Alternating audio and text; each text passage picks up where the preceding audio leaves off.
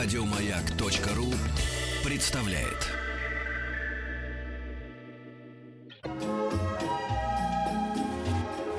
Клиника Фадеева. Ох, обсуждаем мы тут за эфиром все наши дела, э, связанные со здоровьем. А Петр Александрович, как всегда, я ему говорю, да, Печка, обсуждаем, мы как сопли у нас у всех. А Петр Александрович сказал, что он один из нас из всех молодеет. Мы Да. все стареем, а он молодеет. помните, как э, в фильме «Адъютант его превосходительства», значит, там артист Павлов с Кокшоновым говорит, говорит, ну, кто из нас моложее это был? так таким и помрешь. Помнишь, когда он грохнул Кокшонова? Он говорит, что я моложее тебя. Говорит, Ну вот ты да. таким и останешься. Мгм. А, Но э, сегодня у нас в гостях врач высшей категории, терапевт широкого профиля Татьяна Романенко. Э, Первый вопрос, который хочу вам... э, Таня- Здравствуйте, Татьяна. Здравствуйте, да, Здравствуйте. да. Да, Татьяна уже не первый раз у нас и всегда оказывает квалифицированную э, конс- консультационную помощь. Вот я хотел вас спросить, все вокруг э, вот повалились каким-то непонятным вирусом. Вот я сейчас говорю про сегодня, про эти дни. Вот сначала заболела Вика, потом, значит, заболела у нас еще редактор... э, Галя. да, Галя. Потом у нас э, заболели другие редактора. Потом заболел мой друг Толстый Макс. Значит, у всех одни и те же симптомы. Значит, легкая температура 37,2-37,3, значит, э, недомогание, значит, слабость, какая-то ломота, эм, э, ничего такого, не то чтобы адски болит горло, не то чтобы сопли там полились, а вот какая-то такая вот вялая какая-то штука. Что это такое вообще? Я и в городе много слышал таких историй. Вот буквально вот эти две недели. А, но, судя по всему, мы имеем дело с вирусной инфекцией, которая вызвана каким-то респираторным вирусом. А то, что заболел один человек, то есть мы уже тут выяснили предшествующие факторы, Да-да. что этому предшествовало переохлаждение и так далее. То, что заболели другие сотрудники, а, первая причина, что, наверное, каким-то образом мы нарушили правила, да, то есть санэпидзащиты, то есть мы близко контактировали, не соблюдали какой-то эпидрежим, да, не мыли руки, может быть, была одна посуда и так далее. То, что это у всех приобрело такое затяжное течение, а, иммунная система дала какой-то сбой. Наверное, затяжная зима, короткая весна привела к тому, что наши иммунные силы истощились. А вот эти вот летние гриппы какие-то, вот это, это не пустой звук, да? Это действительно какие-то вот есть вирусы, которые... Ну, обычно, знаете, люди готовятся. Ну, вот будет зима, осень, э, ранняя весна, тогда поболеем. А тут, а что такое летом-то случилось? Вроде бы ни холодного не пил, значит, э, фе- без фена, значит, волосы Ну, не сушил. кондиционеры Да-да. ещё Что у это может быть такое? Нет, но грипп, он и зимой, и летом, и весной, то есть он грипп, да, то есть он различается только по буквам и вне зависимости, какое время года. Вы совершенно правы, то есть вот в начале лета или в самую жару, когда мы, казалось бы, уже, да, то есть должны такие быть бодрыми и вообще здоровыми, тут начинают нас косить какие-то инфекции. Мы пытаемся найти причину, чего же случилось с нашей иммунной системой. Ну, зачастую как бы причина очевидна, да, то есть воздействие солнца, инсоляция в какой-то степени это тоже угнетает иммунную систему. Не всегда мы соблюдаем правила поведения, да, то есть мы разгоряченные бросаемся в воду, мы иногда пьем холодную воду, что, в общем-то, снижаем защитные силы как бы иммунной системы немных миндалин, у нас случается ангина. А, Мы неправильно используем кондиционеры, то есть мы включаем на слишком холодно, организм не любит резких перепадов, да, все нужно ко всему готовить постепенно. Ну и другие какие-то причины, которые могут способствовать вот всплеску вот этих прос- летних простуд, которые на самом деле опасны, а, которые нельзя пускать на самотек и с которыми нужно справляться. И, конечно, если такая ситуация случилась, нужно все-таки подумать, что мы можем сделать, чтобы в будущем себя обезопасить вот от такой неприятности в разгар лета. Я вот тут а, столкнулась с ситуацией, ну да, у тебя температура, температура самая мерзотная, 37, ну вот это вот, 2-3, но а, понятное дело, что ты не хочешь пить таблетки, ты всячески сопротивляешься этому, потому что таблетки зло, но вот как а, справиться с ломотой в суставах, которая тебя, ну, просто а, крутит, вывер... ну, вымораживает просто эта ломота в суставе? Есть какие-то средства, которые вот э, могут помочь? Ну, безусловно, да, то есть ломота в суставах, с чем это связано, да? То есть это Интоксикация. совершенно верно. Те вирусные частицы, которые попали в наш организм, выделяют определенные как бы токсины, которые травмируют нервные волокна, нервные клетки, это дает боль, головную боль, боль в мышцах и так далее. Это интоксикация. Раз это интоксикация, соответственно, мы должны как бы активизировать все защитные силы организма на выведение этих токсинов. Больше пить, потеть – это один путь. Обертывание и феоклизма. Ну, как Кружка.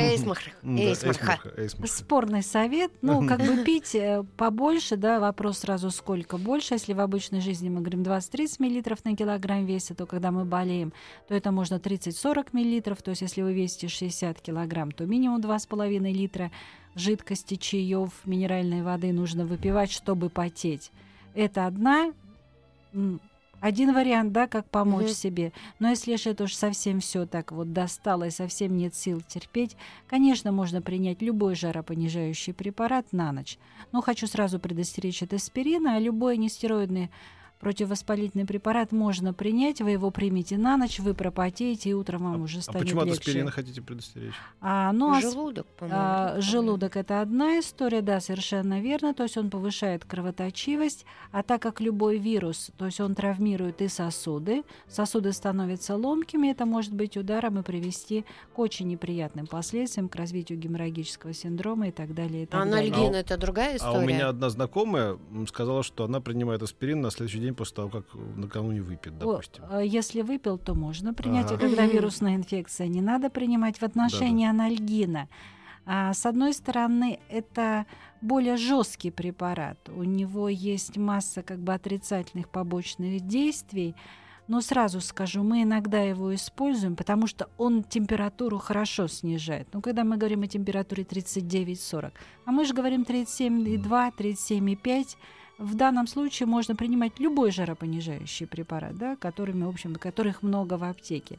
И в данном случае даже иногда разрешаю вот эти чудодейственные препараты, которые продают в аптеке, которые избавляют вас от простуды за полдня. А Что это, плохие препараты? А, да, в какой-то степени это плохие, я сейчас попытаюсь объяснить. А, то есть для чего человек, да, я прихожу и говорю, то есть вот когда вы заболели, и человек мне рассказывает, я, говорит, лечился, я принимал, и рассказывает о каком-нибудь там комплексном препарате, что входит в их состав. В их состав входит жиропонижающий препарат, препарат, который убирает вот эту вот отечность из носа, и нам кажется, нос уже отложила. А, Туда входят препараты противоаллергические, и у человека создается иллюзия, что он выздоровел. А он в течение дня три раза в день принимает препарат. Мало того, что он представляет угрозу для окружающих, да, так как он выделяет вирусы и бактерии и заражает других людей. И, соответственно, клиническая эта картина, она смазывается. Да? То есть мы говорим, что насморк должен пройти за 7 дней, за 5-7 дней, или если мы его лечим, и за неделю, если мы его не лечим. А здесь непонятно. И вот человек лечится три дня, принимает этот препарат, а на четвертый день у него поднимается высоко температура, и уже не помогают эти препараты. Что это такое? Это развилось осложнение вирусной инфекции, которую мы перенесли на ногах, которую мы никак не лечили. Вот мы не сказали, по-моему, не, не напомнили нашим слушателям, смс-портал 5533, начинайте сообщение с словом «Майк», точнее, ваши вопросы. У вас, если что-то беспокоит, в смысле здоровья, вот туда. И еще WhatsApp. Viber. WhatsApp плюс семь девять шесть семь сто три пять пять три три. И вот люди, конечно же, уже пишут, а вот эти все сыпучие в пакетиках, это тоже такой же вред? Да, безусловно. То есть я еще раз говорю, да, то есть мы заболели, вы почувствовали недомогание. То есть входные ворота для вирусов, для бактерий это слизистые оболочки. Ну, то есть травмированная кожа, руки нужно мыть, это все понятно. Но в основном это горло, в основном это нос. То есть вы почувствовали недомогание. Побольше жидкости промойте. Промойте нос, пополощите горло антисептическими растворами, какими-то травами и так далее. То есть слизистые это входные ворота для вирусов. Мгм. То есть достаточно иногда вот эти первые там полсуток, как вы почувствовали недомогание, вы можете не разболеться. Вы разболелись.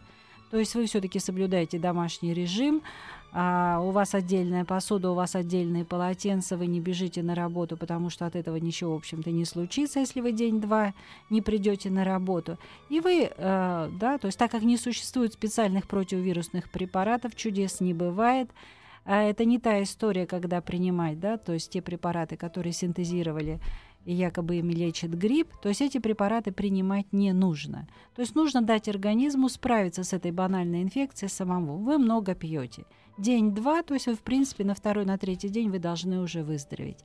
Если на, у вас не было температуры, а на второй, на третий день поднимается температура, значит, это банальная вирусная инфекция уже приобрела осложненное течение и присоединилась бактериальная флора. Вот как в вашем случае, да, то есть было одно, угу. а потом присоединяется бактериальная флора, и, конечно, в данном случае уже нужна помощь специалиста. Если это нос, горло, значит, это отолеринголог.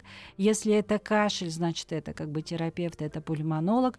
Нужно вовремя начать себе помогать тогда мы не будем болеть по две недели. Но еще раз хочу сказать, при благоприятном стечении обстоятельств 2-3 дня, максимум 5 дней вы здоровы. У меня такое было только единожды, по-моему, вот на моей памяти, что за три дня. Ну, еще и в детстве, наверное. Мне кажется, что это такой миф, что за три дня можно прям бах, и уже ты... А почему в детстве? Потому что в детстве да. наша иммунная система достаточно сильна. То есть нужно, она выдает высокую температуру, и мы с ней боремся. В детстве мы не принимаем какие-то порошочки, да, то есть мы сразу чихнули, нас оставляют дома, мы счастливо сидим дома, mm-hmm пропускаем уроки 3-5 дней. И, в общем-то, неделю пропустили, еще две недели не ходим и на печень в детстве хорошая. А у меня, Совершенно верно. А мне вот... Э, Хотела бы ты сейчас детскую печень? У детей? Да ну, мне кажется, она и сейчас только, но если только от таблеток, от всяких разных. А вот дети по-разному реагируют. Одного а, сразу температура, вот прям сразу 38, и все, вот прям к бабке не хотят.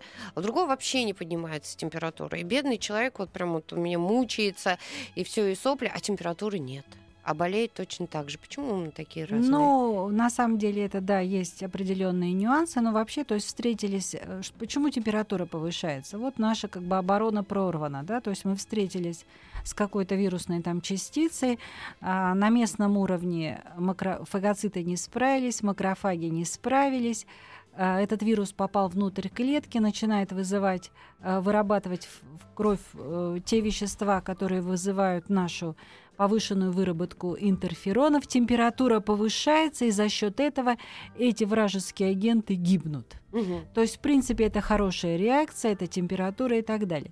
Но иногда организм справляется на первом этапе обороны, температура не повышается, потому что просто возбудитель не попал или попало его незначительное количество в организм, поэтому температуры может не быть. Поэтому все-таки для детей сказать, что если нет температуры, это слабая иммунная система, наверное, нет.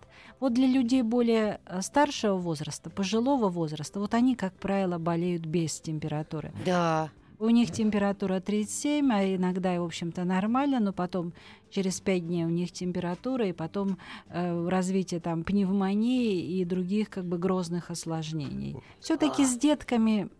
А как понять, что у тебя началась пневмония? Вот может человек сам, а вот он болеет, потому что а, кто-то к нам приходил и говорит, а вот у меня пневмония. Да, да, нет, воспаление легких он сказал. Воспаление, ну, ну, это, это одно и то же. Воспаление легких, пневмония это одно и то же. А в какой-то степени, да, это можно понять. То есть вот все было как-то одинаково, чуть-чуть болело горло, чуть-чуть был насморк, какая-то была потливость плохо себя чувствовали, но все терпимо. И тут в какой-то момент пациенты обычно хорошо об этом рассказывают появилась одышка тяжело mm. дышать, mm. профузный пот, поднялась температура, появился кашель, не появился кашель. Но что-то в организме надломилось, что-то появились какие-то симптомы, которых раньше вот не было. профузный пот нашего, нашего гостя да, был такой, что вообще. там ручьями человек, человек Здесь стекло. промедление смерти подобно, к врачу нужно обращаться. Причем о чем я хочу сказать? Нужно сразу делать рентген легких, потому что иногда мы начинаем пить а, антибиотики, мы же все продвинутые, мы сами себе назначаем, нам соседи назначают, коллеги по работе и так далее. И если правильный антибиотик, то на следующий день мы можем уже ничего на рентгене не увидеть, если антибиотик а, оказался а, правильным. А. Вот толстый сейчас ходил тоже делать эти самые. У него было подозрение на воспаление легких, он побежал делать к терапевту снимок. Ну, Нашли многое другое, воспаление легких не нашли. Ну, а, вот, а вот тут спрашивают, а, а, а как понять, что у тебя панкреатит? Ох, господи. Как-то ты нас сразу перевел от простуды. Тут а, есть еще вопрос. Ну хорошо, ну, люди спрашивают. А, ну, все-таки панкреатит. Панкреас это поджелудочная железа, панкреатит воспаление поджелудочной железы. Если это мы говорим об острой ситуации, то понимают обычно все. То есть это Мгм. выраженный болевой синдром, это тот болевой синдром, который ни с чем не спутываешь. Не спутаешь, это симптомы напряжения брюшины и так далее.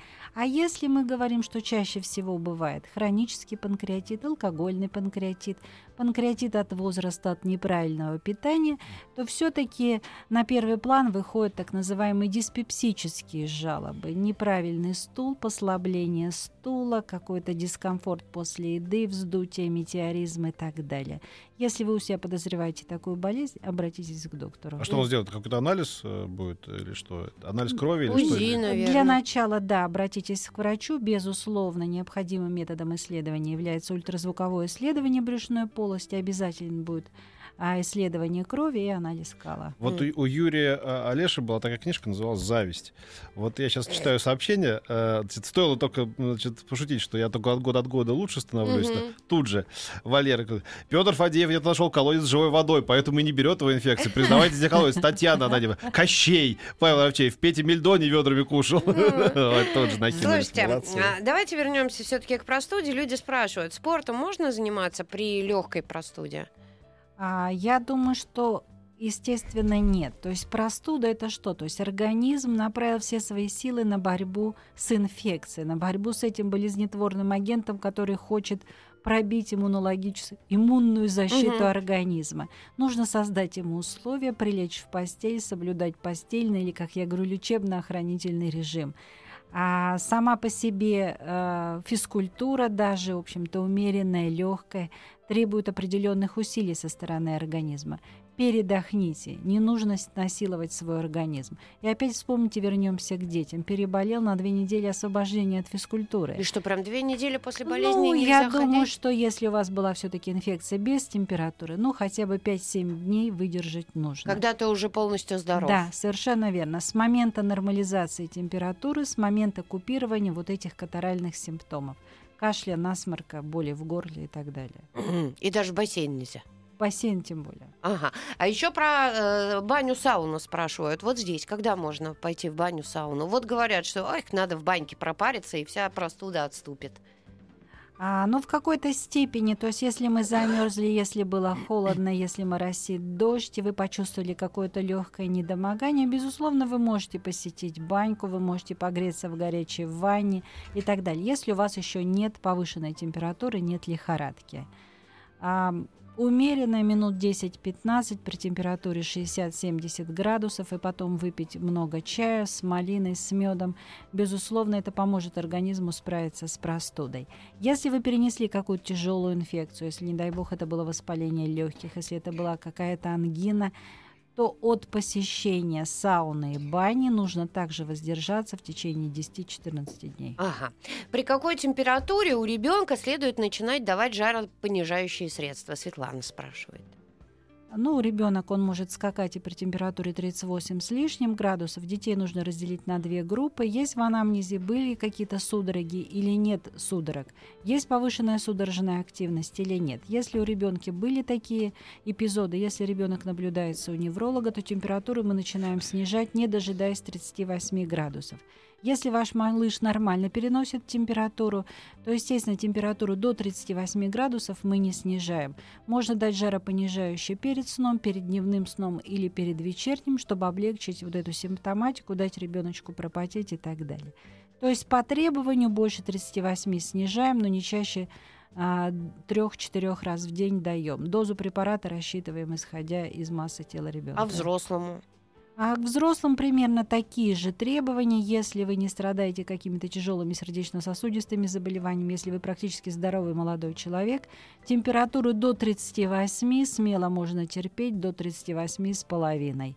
На ночь принять жаропонижающий препарат. Еще раз, выработка вот этих веществ, которые дают повышение температуры, создают крайне неблагоприятные условия для этих зловредных вирусов и бактерий. Они просто помирают, они дохнут. А Пусть организм сам справляется с Если этой невозможно бедой. терпеть. Я Если, вот тоже всегда делаю. если невозможно терпеть, соответственно, вы приняли обычную таблетку любого жаропонижающего препарата, не надеясь на то, что он вас спасет а, в борьбе как бы с вирусом, но состояние он, естественно, облегчит. Ну, Вот человек пишет, вот у меня температура никогда не бывает. 35,6, 36, вот. Ну, может быть, какие-то есть проблемы со стороны щитовидной железы, может быть, исходно снижен основной обмен. Мы, кстати, с Около Крушкиным вчера подумали, что он ошибся. Он говорит, я купил в аптеке в этой 37,7. Ой, я говорю, 36,6.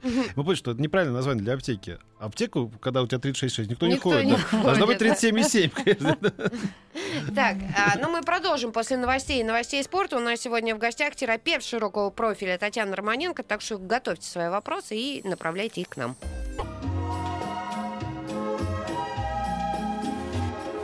Клиника Фадеева.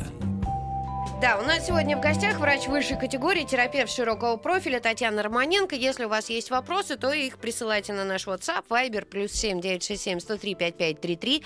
У нас есть э, смс-портал 5533 со словом «Маяк», есть группа ВКонтакте. Ну и э, давайте вопросы. У ребенка 11 лет в мае была пневмония. После лечения и контрольного рентгена на снимке остались затемнения, температуры уже нет. Нужно ли продолжать лечение? Местный терапевт пожал плечами, что антибиотики пропили и все. Прописал сироп. Спасибо, Ольга из Ростова. А, Ну, совершенно верно, если а, картина рентгенологическая мы имеем дело с положительной динамикой, да, то есть затемнение, что это за затемнение? Если вас что-то беспокоит, в конце концов можно сделать томографию легких, компьютерную, мультиспиральную компьютерную томографию легких, чтобы э, идентифицировать, что это за, за- очаги затемнения. Следы перенесенной пневмонии могут сохраняться долго, иногда всю жизнь. В данном случае лечить или не лечить ребенка нужно ориентироваться на клинику, на общий анализ крови, есть признаки воспаления по крови или нет, есть катаральное явление, есть кашель или нет. Просто питье какого-то сиропа, наверное, все-таки оно бесполезно. А по крови это, ну вот, э, чтобы понимать, э, когда Нормализа- ты сдаешь общий анализ, это лейкоциты, лимфоциты или что? Совершенно верно. Это лейкоцитарная формула, а, характер, да, то есть э, изменения в этой лейкоцитарной формуле, увеличенная, неувеличенная соя, а это С-реактивный белок. Если есть какие-то сомнения, можно сдать анализ крови на каких-то не атипические возбудители пневмонии. Ну, заниматься нужно этим вопросом. А если да. лимфоциты вот э, пишут увеличенные? А Ничего страшного, если общее количество лимф- лейкоцитов в норме, то и увеличенное количество лимфоцитов, мы говорим, что это относительный лимфоцитоз, это реакция организма на перенесенную инфекцию. То есть это организм борется, ничего в этом криминального и ужасного нет. Повышенный лимфоцитоз мы не лечим. Мгм. А, крестнику два года удалили селезенку. Если заболеет, как лечить? Но я думаю, что в данном случае, во-первых, почему удалили селезенку, какая там была причина, травма или какая-то другая иначе. А ничего как бы страшного, то есть наблюдение хорошего грамотного педиатра, я думаю, что в данном случае, естественно, то есть лечиться нужно не по радио, а, естественно, то есть в тесном контакте с, с врачом-педиатром. Мгм. Булы в обоих легких. Что нужно сделать? Булы в обоих легких, которые как диагностировали? Сделать сделали мультиспиральную компьютерную томографию легких. Что такое булы? Була это расширение, то есть это расширение а, мелких бронхиул, а, которые вот, да, то есть такие булезные изменения. Чаще всего это перенесенные хронические, э, перенесенные воспалительные заболевания бронхов как вариант. В данном случае нужно обратиться к пульмонологу, нужно пройти дополнительное исследование и исключить массу э, инфекций, которые могут приводить к такого рода изменениям в легких. У нас тут был в гостях пульмонолог, и когда на вопрос, а как вообще там, ну, следить за своими там легкими, да, он сказал, что рентген это уже вчерашний день. А что, э, ну, и типа только вот то- томография. Что, уже рентген не нужно делать раз в год? Ну, А. флюорографию я имею в виду. Ну, мы всегда знаем, для чего мы делаем флюорографию, чтобы исключить или э, подтвердить да, наличие каких-то туберкулезных очагов. Есть такая крылатая фраза при туберкулезе ничего не слышно, а только много видно. Поэтому, в принципе, для а, борьбы с туберкулезом флюорографию делать нужно. Если у вас есть какие-то проблемы с легкими, если у вас есть какие-то изменения в анализах крови, если вы кашляете, если вы не можете понять, что с вами происходит, естественно, есть смысл пройти комплексное обследование, которое будет включать в том числе и мультиспиральную компьютерную томографию легких и органов средостения. А, Если бывают загрудинные боли, а кардиолог и гастроэнтеролог после обследования сказали, что это не по, ни- по их части. К какому доктору мне обратиться? Боль бывает сильная. Ну, если гастроэнтеролог и кардиолог сказали не по их части, мысль направлив... напрашивается сама собой, сходить к неврологу. Ну и, конечно, то есть в свете нашей программы сделать рентген легких как минимум. Угу. А, подскажите, пожалуйста, что делать, если поднялась температура 37,6 при беременности, болит горло и насморк? Ну, какой срок беременности? А если она поднялась 37,6, в этом нет ничего криминального. Продолжать вынашивать беременность, выпить что-то, чай с малиной, с лимоном, с медом, да, чтобы снизить эту температуру, полоскать горло, промывать нос. Но еще раз говорю, все зависит от того, на каком сроке поднялась а эта что, чем температура. больше срок, то риска больше или наоборот, э, чем меньше Ну, все-таки, скорее всего, чем больше срок, тем более безопасно для нас уже А. эти вирусные инфекции. Поэтому все М. зависит от конкретного случая. М, Паниковать не нужно. Да. А, как лечить простуду, если есть диагноз рассеянный склероз? Спасибо. Ну, я думаю, что простуду лечить точно так же, как и в любом другом случае, да, начинать с тех необходимых, как бы, да, то есть санационных мероприятий, о которых я уже сказала. А, естественно, нужно соблюдать еще большую осторожность в использовании модных а, жаропонижающих препаратов, модных препаратов, коррегирующих иммунную систему. Здесь нужно быть очень осторожным. И просто так никакие лекарственные препараты не принимать. Они могут усугубить ситуацию. Да, в какой-то степени могут усугубить ситуацию. Усугубить надо говорить. Усугубить. Сова. Ага. Зачиталась? Вот про булы, то, что в обоих легких, что нужно сделать, пишет прорыв тромбов. Что это? Ну, сложно сказать, наверное, не тромбов, может быть, разрыв бронхов, а может быть, был разрыв бронхов, вследствие этого было и- и инфицирование, перенесенное какое-то мощное воспаление, которое привело вот к такого рода деструкции. В любом случае нужно общаться со специалистом. Почему после установки кардиостимулятора начались проблемы с легкими? Несколько раз было воспаление легких. Но я думаю, что сам по себе кардиостимулятор уже поставлен был не на здоровое сердце. Наличие хронических заболеваний сердца предполагает к застою в легких. Когда есть застой в легких, нередко на, это, на эти застойные вещи присоединяет, присоединяется инфекция. И прооперированные пациенты часто у них возникают так называемые застойные пневмонии из-за плохого кровотока, из-за плохой насосной функции сердца. Поэтому в данном случае нужно коррегировать как базовую э, сердечную терапию, так и, соответственно, направить свои усилия на то, чтобы повышать защитные силы организма, не допускать развития инфекции. М. А подскажите, пожалуйста, чем местно можно бороться с гноениями на миндалинах? Почти постоянно образуются гнойнички, до болезни не доходят, но очень часто наблюдаются симптомы слабость, сонливость, ломота в суставах. Ну как же до болезни не доходит? Вот доходит. совершенно верно. Это проявление болезни, вы верно сказали. Если у вас есть какие-то высыпания на миндалинах, нужно обратиться к доктору, который называется доктор Лор или отолеринголог. Я думаю, что он предложит сдать, э, сделать микробиологический посев, да, что там за микробы живут на ваших миндалинах, и с учетом того, какие микробы там будут высеваться, э, пропишет соответствующее лечение. То есть антибактериальная терапия в данном случае, наверное, будет показана. А вот мой товарищ Фэс просил у вас узнать, он тут стал практиковать последние пару недель на ночь, чтобы лучше... Уринотерапию? Нет, на ночь, чтобы лучше заснуть, э, терафлю пьет. Я сказал, что мне кажется, ему не надо этого делать. Ну, Просто вы- так себе. Вы совершенно правильно сказали. Я думаю, что не надо пить тера- терафлю и другие препараты без назначения врача. Про эти препараты мы уже сказали, потому что а, кому-то можно пить э, в течение месяца или года какие-то лекарства, ему ничего не будет. Но сейчас же все боятся за свою любимую печень. Вот подумайте о своей печени, когда вы выбиваете терафлю. Да. Ну, Подумай. это прям удар Фэт. по печени.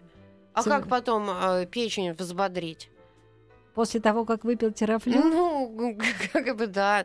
Ну вот сейчас же все многие там вот антибиотики, еще чего-то. Как потом печень свою пож- О, пожалеть? по поводу печени это моя любимая Да, тема. как чистить печень? Вот, Да, тоже. не надо ничего чистить, когда мне приходят пациенты и говорят, Татьяна Юрьевна, вот у меня тут все хорошо, сердцем, с давлением, но я должен пить эти препараты пожизненно. Я им люблю говорить, я бы хотела, чтобы ваша жизнь была там 60-100 лет.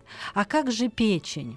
Я всегда им задаю вопрос. В вашем окружении много людей, которые погибли от того, умерли, что их печень не справилась. Они так чешут в затылке или так переминаются с ноги на ногу и говорят, нет, я говорю, печень это супер орган, который справляется со всем, только не надо ее губить самостоятельно. Приемом тех лекарственных препаратов, тех напитков, то есть ведя тот образ жизни, который, в общем-то, будет ей не по нраву.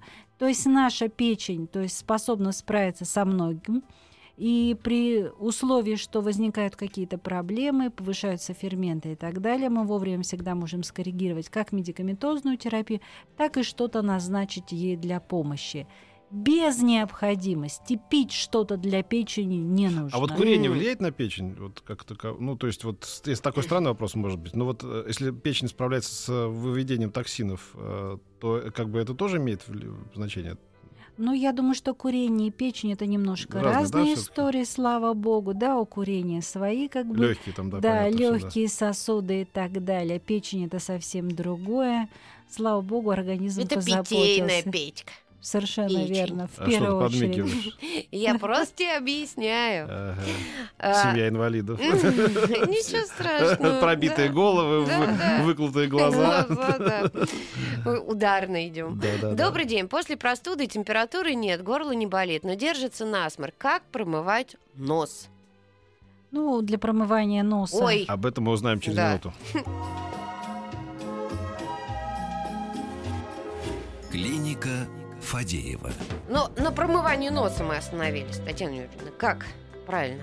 А вопрос заключается в том, чем промывать или как промывать. Если как промывать вам или ребенку, значит, обратитесь э, к специалисту, Лору. он вам все покажет, чтобы, то есть вы каких-то там дров, как я говорю, не наломали. Для промывания можно использовать любые растворы, пусть это будет морская соль, пусть это будет физраствор и так далее. То есть любые, в принципе, растворы иногда на стадии развития заболевания, да, то есть мы используем антисептические растворы. В период эпидемии, когда все у вас вокруг болеют, можно использовать просто обычный физраствор. Вы пришли с работы, промыли себе нос и очистили Его свою как-то слизистую. разбавляют, по-моему, нет? Физраствор можно не разбавлять. Ага.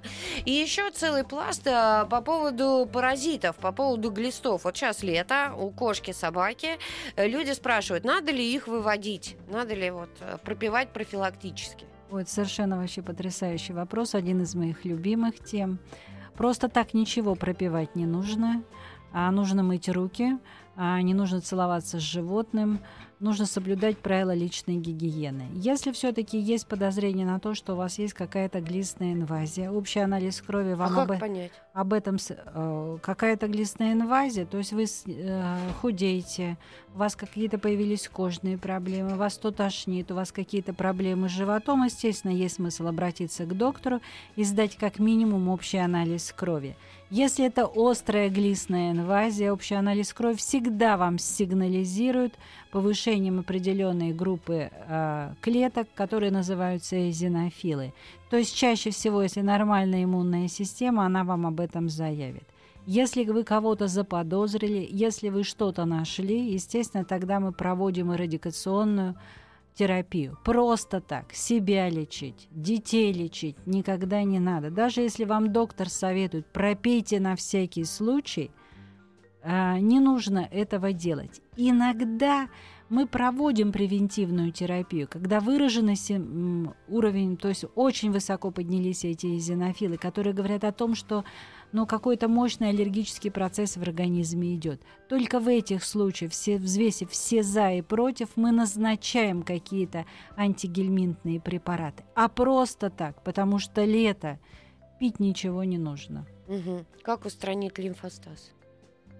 Ну, лимфостаз, наверное, все-таки как бы а, вопрос исходит от человека, у которого есть проблемы с ногами, есть выраженные отеки, есть тяжесть в ногах, есть увеличение ног в размерах. Иногда это лимфостаз, иногда это проблема, которую мы называем хроническая лимфовенозная недостаточность. Чаще всего лимфостаз сочетается с проблемами, с заболеваниями вен. Начинаем, естественно, с приема венотоников – если сам по себе лимфостаз иногда в какой-то степени помогают а, физиотерапевтические процедуры, лимфодренажные массажи и так далее. Ну, я надеюсь, не идет речь о, о достаточно казуистическом для нашей страны заболевании, когда лимфостаз вызывается специаль... такими паразитами. В данном случае все-таки есть смысл обратиться к доктору, сделать ультразвуковое исследование сосудов нижних конечностей, потом уже принимать какие-то решения. Спасибо огромное. Татьяна Романенко, врач высшей категории, терапевт широкого профиля, была у нас сегодня в гостях. А я думал, куда делся человек, который умирает? Он написал, я тут на курорте умер, что посоветуете? Он же... Завтра. До завтра. До второй. Еще больше подкастов на радиомаяк.ру.